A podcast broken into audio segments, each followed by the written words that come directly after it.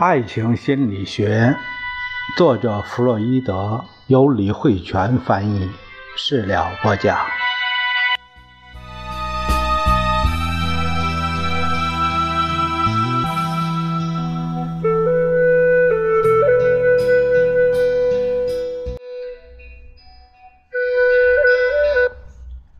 我们这一节看一下第一部分，第三章第一节。讲的是生殖区的首要性以及前期快感。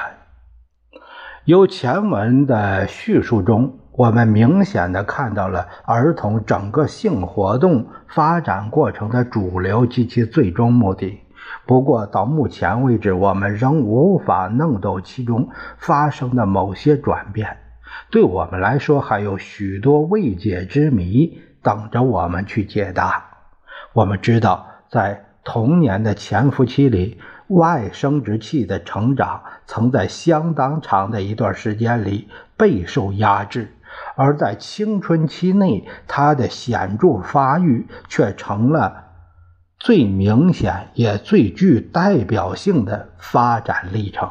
这一时期，内生殖器也发育到了足以泄出性的产物。或足以承受这些产物的成熟程度，新生命的形成也因此成为可能。这个极为复杂的器官曾经被闲置过一段时间，所以他总是期盼着有机会能一展身手。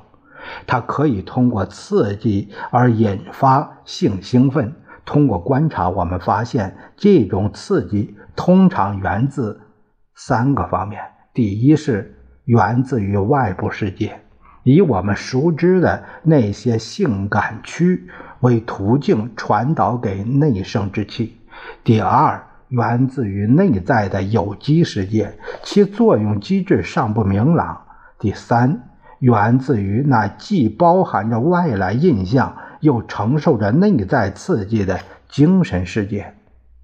这三个方面的刺激同样都会导致性兴奋的产生。这种特殊的兴奋状态，在精神和肉体双方面都有明显的表现，即精神上的紧张焦灼感和肉体上性器官的明显变化。种种迹象表明，这是在为发生性行为做准备。换句话说，这种兴奋状态就是性行为的准备动作。可以看到的就是阳具的勃起以及阴道腺液的分泌。呃，第一个标题是第一个话题是说的是性紧张与性兴奋伴随而来的还有一种感觉，那就是。性紧张，性紧张对于解释性来说极为重要的环节，但是迄今为止，有关这一问题，心理学界未达成统一的共识。不过，不管怎样，我始终认为这种紧张感是绝不会让人感到不愉快的，绝不会让人感到不愉快的。的确，这种感觉本身会让感到躁动不安，这当然与一般意义上的快感的性质极不相称。但是，如果我们真的把性兴奋的紧张感看作是一种不愉快的感觉，却又发现它最终还是会让人感到愉悦，这与它本身给人带来的感觉是相悖的。所以我们可以得出结论：性紧张是与愉快感相伴随而来的，哪怕仅是在性器官的准备阶段，比如说阳具的勃起，就足以让人有明显的满足感。那么，这种不愉快的紧张感与这种愉快的感觉之间到底是什么关系呢？在现今的心理学研究中，有关快感与痛感的问题始终是个让所有人头疼的问题。还是一个难题，而我们也只能虚避实就虚，尽量不触及根本。首先，让我们回顾一下那些旧的快感区是怎样来适应新秩序的。显然，他们早在性兴奋的准备阶段就已经身兼重任。例如，眼睛，虽然它距离性对象最远，但却是追逐对象过程中使用频率最高。它常常会被性对象身上发射出来的，也就是人们常说的美这一性质所吸引。这一性质也同时被我们称之为吸引力。吸引力在造成快感的同时，也唤醒了还处于沉睡状态的性激动，造成性兴奋的猛增。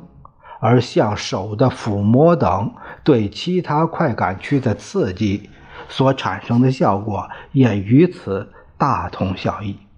它们引起了快感的预备阶段上的各种变化，而各种变化又使得快感加倍。与此同时，性紧张也会相应的增加。如果不能引起快感，那么性紧张就会让人感到明显的不愉快。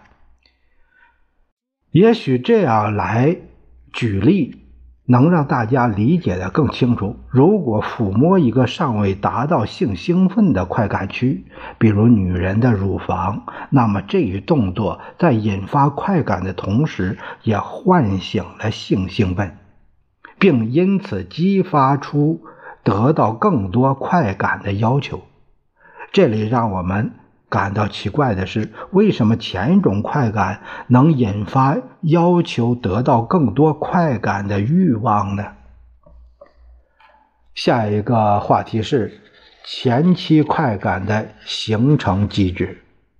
由上文我们可以感知到，快感区所担负的使命是非常明确的。先是通过自身的激动造成一定程度的快感，同时这种快感使得紧张感成倍增加，而紧张感又必然催生出一定量的动能，以完成性行为。这种行为的最后一步是由一个快感区达到一定程度的激动之后来完成的，在这个过程中。会再度出现两种快感，先是生殖区本身，比如阳具的龟头在阴道的黏膜，这对他来说最适合的对象所激动之后带来的快感。然后这一快感再通过反射产生动能，最后将性的产物射到体外，从而产生第二种快感。这最后一种快感足以让人飘飘欲仙，它完全是一种经由排泄而达到的快感满足，在引发机制上绝不同于其他快感，原欲的紧张感至此便全部消失了。我认为我们应该将经由快感区的激动。和源自于精液的排泄所得到的快感区分开来，为此有必要分别为它们命名。我们把前一种快感称之为前期快感，把后一种快感称之为终极快感。除了幅度较小，前期快感在其他方面基本类似于儿童期性冲动所。供给的快感，而终极快感则是随着青春期的变化最新才出现。如果让我们用公式化的语言对快感区的这一新功能加以表述，那就是人们之所以能在最后的满足里得到最大的快感，完全得益于儿童期所曾获得的前期快感形式。他们每一个都为这种新功能做出了贡献。近来精神生活中另一个极为不同的领域里，出现的类似情形引起了我们的注意，这就是少量的快感可以引发出更大量的快感。而对这一领域的研究，也让我们有机会更深入地探讨快感的性质。但是要注意的是，前期快感与幼儿生活之间可能出现的病态关系，同样也会逐渐加强。前期快感的表达机制里的确有可能会对正常的性目的造成极大的威胁。只要他在性的预备过程中带来的快感多于紧张感，就会出现问题。带来的快感多于紧张感，就会出现问题。我们有经验可知，造成这一问题的罪魁祸首是这一快感区或是部分冲动，早在儿童期便已带来了非比寻常的强烈快感。如果在此基础上再遇到一些能使之固执下来的因素，那么就会导致成年后发生。强迫性行为，它阻断了前期快感向终极快感发展和前进，这也是性反常的形成机制。它们的明确表现是在性的整个过程的某一准备动作上停滞不前。我们说，如果能在幼儿期早早将生殖区的首要性描绘出来。就能避免因前期快感而造成的性机能功能的失常，而促成此事的最佳时期就是八岁到青春期，也就是童年期的后半段。这一时期生殖区的表现和成人没有太大差别。假如这时性感区的满足能。带来某种形式的快感，那么这里便是激动的感觉和准备性的变化发生的地方。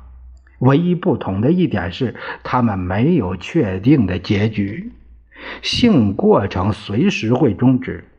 儿童期不仅能感受到快感的满足，还会出现一种程度的性紧张。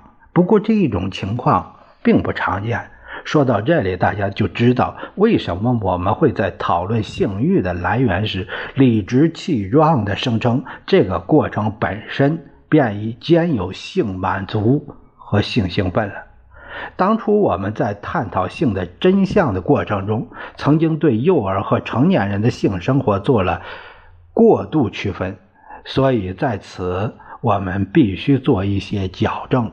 这就是幼儿性欲。